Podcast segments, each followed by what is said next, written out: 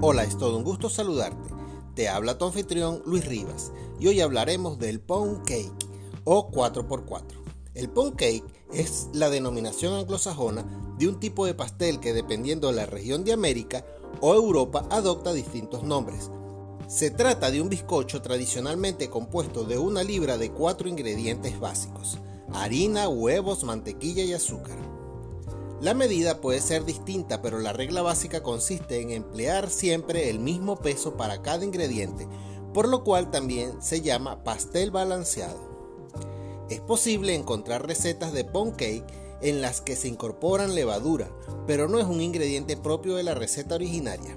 También se han incorporado otras variables con el paso del tiempo y la adaptación en distintos países para hacer un pastel más rico y característico por lo que se suelen añadir ingredientes aromáticos como la vainilla, la canela, los cítricos, así como fruta, licor, glaciado, entre otros.